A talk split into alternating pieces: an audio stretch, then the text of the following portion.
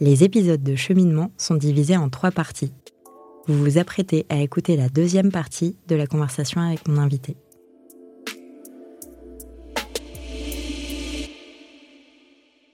De retour avec Christelle de Sextech for Good et aussi euh, d'ailleurs cofondatrice de Femtech France. Aussi. On n'en a pas parlé, Christelle. oui, avec Juliette. On n'en a pas parlé, mais euh, moi j'ai aussi prévu d'interviewer euh, Delphine, donc c'est un épisode que, que, vous pouvez vous pourrez retrouver.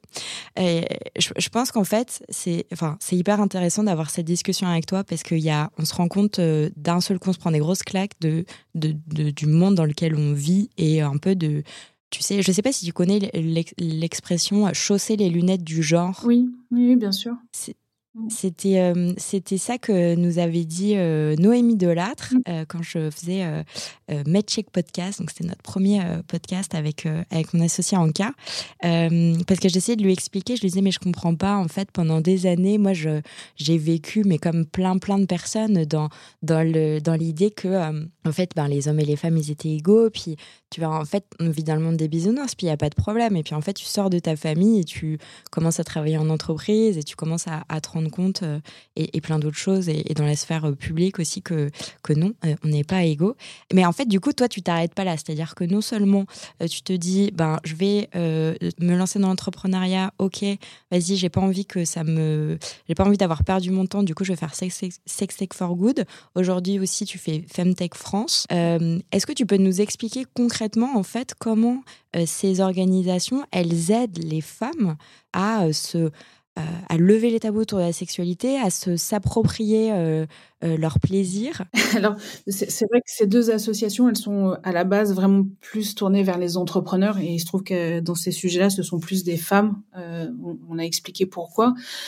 Et, ce sont des gens qui développent en fait des projets voilà innovants dans tous les domaines de la sexualité. Donc, que ce soit par les discours qu'elles portent, les valeurs ou les produits et services qu'elles mettent sur le marché, à, à, la fin, effectivement, ce sont des, j'espère, des milliers, des centaines de milliers de femmes qu'on aide parce que on s'intéresse tous les domaines. Donc, euh, on va avoir des startups comme Climax hein, qui vont euh, proposer des plateformes en ligne pour apprendre aux femmes à découvrir leur corps et, à, se caresser. Et euh, c'est juste dingue. Les, vidéos sont, sublimes, c'est extrêmement pédagogique. Et, et, là, le premier apprentissage qu'on fait, c'est de se dire ah oui, donc en fait, il y a presque autant de façons d'accéder au plaisir que de, de, femmes, que de corps.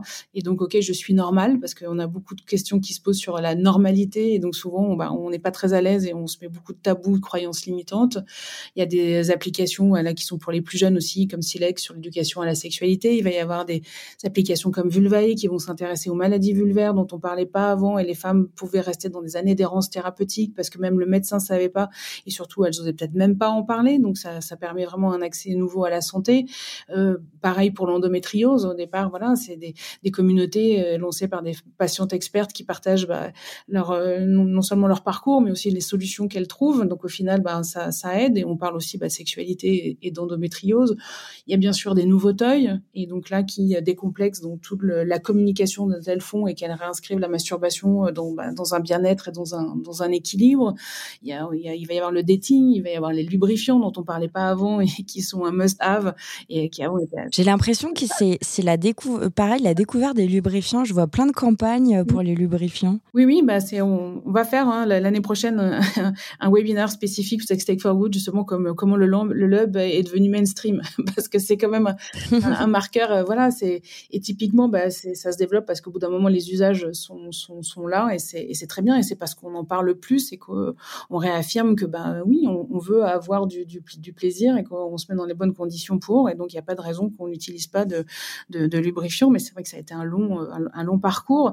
Mais, mais voilà, toutes ces startups là, elles s'engagent que sur tous ces domaines-là, dans le handicap aussi, pour, pour les seniors. Donc, on, il y a une nouvelle plateforme, la All Wells Valentines, qui va vraiment s'intéresser à la rencontre et à la vie intime et amoureuse et sexuelle des seniors. Et je trouve ça juste génial. Euh, mais oui, mais c'est aussi, on n'en parlait pas avant. Je regardais un petit peu, tu sais, en préparation de cette émission, les requêtes. Moi, je suis spécialisée en référencement naturel. Donc, en gros, je, je, pendant, pendant des années, je, j'écrivais des contenus pour remonter sur des requêtes pour les entreprises, pour que les sites web des des entreprises tombent sur Voilà. Et en fait, et j'essayais de de, de, de, de, me rendre compte de ce que les gens cherchaient sur Internet. Et alors déjà, j'étais hyper déçue parce que je, il y avait beaucoup de, c'était horrible, il y avait beaucoup de contenu qui, qui remontait du style comment convaincre, comment faire faire l'amour à un homme pour qu'il tombe amoureux, enfin plein de trucs comme ça. J'étais là, oh, non, non. Ça veut dire que vraiment, euh, aujourd'hui encore, les gens cherchent ça, ça m'a ça, m'a fait de la peine. Mais aussi, euh, je trouvais beaucoup de sexualité et ménopause, peut-on faire l'amour quand on a 50 ans, jusqu'à quel âge peut-on faire l'amour? Et je me disais, mais non, mais c'est horrible. Et en fait, il y a des gens qui répondent à ces questions-là. Enfin, ça aussi, je, je pense que c'est des trucs dans lesquels on a vécu. Du coup, moi, inconsciemment, mais sans, tu vois, sans que ma mère m'ait expliqué, tu sais, ma chérie, après 50 ans, on n'a plus de sexualité. c'est des trucs que, tu j'avais l'impression que c'était vrai. Bah euh, oui, mais aussi parce que on en revient à notre discussion de départ, c'est que quand un rôle de femme qui soit objet de plaisir pour un homme et euh, ou objet de, de, pour faire des enfants, bah après euh, une fois que tu as ménopausé, c'est comme si à quelque part tu un peu déclassé dans la société, tu plus cette fonction sociale. Donc en fait, bah, pourquoi le reste c'est comme s'il n'y avait pas de vie après. Et donc c'est super important, un, bah, qu'il y ait plus de projets côté santé sur tout ce qui est lié à la ménopause, mais surtout voilà qu'on reprenne la parole sur ces sujets-là. Et je voudrais juste citer un rapport qui a été euh, merveilleusement fait, qui est sorti en septembre et, édité par les petits frères des pauvres, et qui montre à quel point, bah non, les seniors euh, continuent de s'aimer, euh, continuent d'avoir une vie sexuelle, et ceux qui en ont, bon, ils sont, ils en sont contents à 91%. Je suis pas sûre qu'on puisse dire ça des trentenaires. Et donc ça donne, ça donne une autre vision bah, de, la, vie, du, vieillissement. Et puis je trouve que, on le disait, il y a beaucoup de choses qui sont dans notre pays dans la loi, comme le, droit à l'intimité et au plaisir. Elle est inscrite dans la loi sur le vieillissement de 2016. L'éducation à la sexualité, elle est plus depuis plus 20 ans dans les programmes scolaires, elle est bah, toujours pas euh, faite vraiment de, manière effective pour, pour tous les étudiants, les, les collégiens. Et, et voilà, donc il y a des gros manquements. Et c'est vrai que l'enjeu de la sextech, c'est de dire, OK, on, on, connaît, on a des besoins, on les connaît pas tous, mais euh, et on a des solutions aujourd'hui pour y répondre. Donc allons-y, en fait, parce que vraiment, euh, je suis convaincue que ça fait, la sexualité, le bien-être sexuel fait partie de notre équilibre. On est des êtres désirants on le et on le reste toute notre vie. Voilà, et on a cette, euh, ces pulsions là, à la voie de, bah, de vie et de mort, c'est ce qui nous définit aussi. On fait partie de cette espèce qui n'a pas justement une reproduction, une sexualité que pour la reproduction mais pour le plaisir. On sait à quel point euh, la sexualité euh, L'organe, c'est bon pour la santé, avec tout, euh, tout ce que ça déclenche dans notre, dans notre corps. C'est un anti-stress naturel, c'est un antidouleur. En fait, il y a tellement de choses. En fait, c'est vraiment une source d'énergie positive. C'est quelque chose qui nous, qui nous construit. Enfin, voilà, qui fait partie de notre santé. Et on en a fait quelque chose de compliqué de tabou. Alors que voilà, c'est encore une fois une source d'énergie gratuite, renouvelable, bio, je sais pas comment dire, mais et, on nous en a coupé, et, notamment nous, les, les, femmes encore plus que les hommes.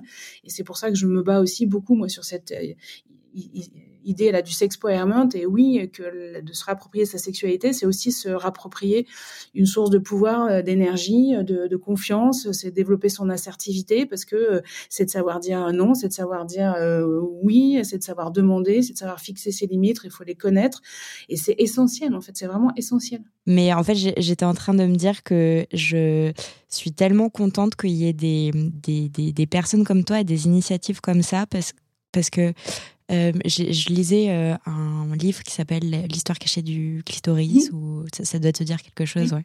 qui a, écrit, a été écrit par un homme d'ailleurs, et c'est un livre qui est très très juste.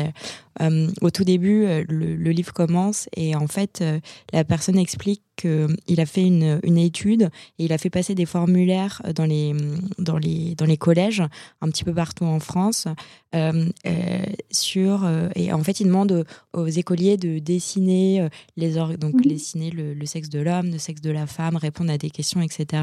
Et donc au-delà du fait que tout le monde sait dessiner un pénis, franchement en plus c'est vraiment le dessin qu'on voit quand on est à l'école, je sais pas combien de fois par jour, sous les tables, sur, sur les murs et tout. donc non seulement tout le monde sait hyper bien dessiner le sexe masculin, mais en plus bah, vraiment le sexe féminin c'est hyper drôle. Il faut vraiment voir les, les dessins des écoliers, des écolières. Quoi. Mmh. Ça n'a aucun sens. Et puis, il y a aussi énormément de petites filles euh, qui, euh, qui laissent un message à la fin du formulaire en disant Mais euh, votre formulaire, il est sale, il, est, il est inapproprié. Mmh. Et en fait, ça, ça m'a pas fait rire parce que je me suis beaucoup retrouvée là-dedans et jusqu'à euh, hyper tard. Et je pense comme plein, plein, plein de femmes, je voulais pas parler de ces sujets-là. Euh, je trouvais qu'effectivement, c'était euh, pas digne, tu vois, mmh. de, de, d'une femme.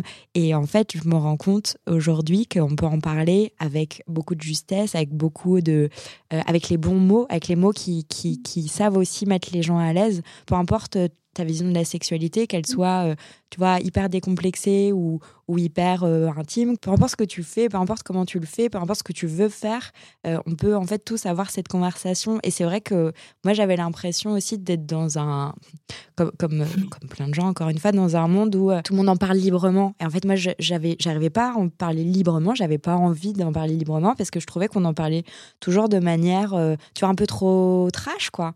Et, euh, et, en fait, il y a une autre voie qu'on est en train de construire. Oui, ou, ou performative, ou parce qu'on a été aussi pendant longtemps, y compris dans la presse féminine, sur des articles vraiment un peu euh, idiots euh, sur la performance, pour être le, coup du siècle, pour dire, voilà, pour la norme, c'est qu'il faut faire l'amour X fois par semaine, la norme, c'est ça. Enfin, on, on, on, subit beaucoup, beaucoup tous, hein, et hommes comme femmes, des injonctions euh, de, de, cette société, voilà, du, voilà, du corps, du plaisir, même, de, voilà, quand on parle de l'orgasme, l'idée c'est pas de dire non, c'est la course à l'orgasme, ça, ça, n'a pas de sens en fait. Euh, ce qu'il faut être, c'est, c'est de, de, chercher en fait la sexualité le, qui, qui nous fait plaisir, celle qui nous correspond, celle qu'on a envie de, de, de, vivre, mais pour faire toutes ces étapes-là, et encore une fois, même si effectivement le choix à la fin c'est de dire non, je, j'ai pas de sexualité et je suis ok avec ça, c'est, mais pour faire tout ce chemin-là, il faut, il faut, bah, il faut se connaître en fait, il faut s'autoriser à explorer le, sujet, à se poser des, questions et voir de ce que ça évoque en soi le fait de se dire j'ai pas du tout envie de, me caresser, de me, de me masturber, c'est ok à condition que ce soit un vrai choix. C'est parce que ça ne me plaît pas ou ça me fait pas envie, mais il faut pas que ce soit parce qu'on m'a dit que c'était sale, parce que là ça pose un vrai problème en fait, parce que euh, la seule personne qui doit décider de ce que je peux faire avec mon, corps et moi-même, c'est moi. Donc ça doit pas dépendre ni d'une volonté d'un homme. J'entends encore beaucoup de femmes me, me, me, me dire bah j'aime pas telle ou telle pratique, mais euh, mais je dis oui, euh, je dis oui parce que j'ai pas envie envie d'une prise de tête avec mon mec, j'ai pas envie qu'il me quitte, j'ai pas envie qu'il me, trompe. Je dis mais c'est grave. On ne doit pas être comme ça, voilà, des, objets. La sexualité ne doit pas être euh, subie en fait, voilà. Et on, prône la sexualité positive, vraiment un, consentement mais enthousiaste. Euh, c'est, il faut que tout le monde soit vraiment, voilà, consentant euh, et heureux et que ça nous corresponde. Mm. Et donc, euh, avec euh, Sextech for Good, c'est euh, des événements, c'est des webinaires, c'est des articles, c'est toi qui parles dans, dans la presse, c'est toi aujourd'hui qui est dans ce podcast, c'est aussi le podcast de Manon. oui, Manon de Tolku, Tolku Univers, oui, oui. Tolku, voilà. On essaie de faire en fait, il y a, y a, deux aspects. On accompagne les entrepreneurs et on essaie d'avoir des prises de parole collectives pour dire à tout le monde, voilà, regardez, tous les sujets qu'on traite sont des sujets de société. Il y a des valeurs euh, d'humanité derrière. Donc, euh, il serait vraiment temps qu'en France, on nous donne euh, les, les moyens. Moi, j'ai vraiment l'ambition aussi de créer un lab et un accélérateur pour que on puisse multiplier justement des projets innovants sur des sujets qui sont pas encore adressés, comme la sexualité des seniors ou la sexualité des personnes en situation de handicap. Mais et puis même qu'on puisse être peut-être aussi un laboratoire d'idées sur la sexualité du du, futur et comment on déconstruit. Alors c'est bien de déconstruire, mais comment on reconstruit, comment on voit aussi bah, le couple euh, comme euh, comme une, quelque chose, une cellule d'épanouissement et pas forcément quelque chose euh, bah, sur notre modèle patriarcal où on, nous éduque plutôt à ne pas être heureux ensemble, alors qu'on peut faire vraiment autre, autrement. L'amour compagnon. Enfin, il y a, y a vraiment beaucoup de choses qui sont qui sont derrière ça. Et donc, on, on essaie de, vraiment d'avoir ces actions à la fois vraiment pour aider les entrepreneurs à faire ces produits-là et elle est développée et puis bah, de d'éveiller les consciences en fait. Quand tu disais oui, je, je suis restée engagée là parce que j'ai vu le chemin que j'avais fait et j'aurais aimé que quelqu'un me donne, me, me fasse euh, prendre conscience de tout ça quand j'avais 20 ans et, que j'attende pas 40 ans. Euh, le temps gagné, voilà, pour mes filles, il est vraiment là parce qu'il y a ce côté, je, je veux pas que mes filles aient moins de, de liberté que moi et on voit bien à quel point les droits qu'on a, ils sont jamais définitivement acquis. Malheureusement, l'actualité nous le montre toutes les semaines en ce moment. Et puis il y a le côté d'être libre. J'ai pas envie qu'elles attendent 40 ou 50 ans d'être libres une fois qu'elles ont passé une certaine étape de leur vie. Donc, elles en profitent dès maintenant, dès qu'elles ont 20 ans et qu'elles s'assument et qu'elles se rendent compte à, quel point, effectivement, elles, ont, elles, sont, elles sont légales, elles ont exactement les mêmes droits, mais dans tous les domaines de la vie, y compris du plaisir. Et donc, on arrive à la fin de cette euh, partie. Les épisodes de cette saison de cheminement sont divisés en trois parties. Nous arrivons à la fin de la deuxième partie de cette conversation. Pour écouter la suite, rendez-vous dans l'épisode d'après. Et dans tous les cas, si ce podcast vous plaît, parlez-en à vos mères, vos amis, vos voisines, vos collègues, vos sœurs. Sachez que MedCheck Studio, qui produit ce podcast, propose d'autres podcasts qui parlent de santé des femmes. Pour les écouter, rendez-vous sur medcheck-studio.com.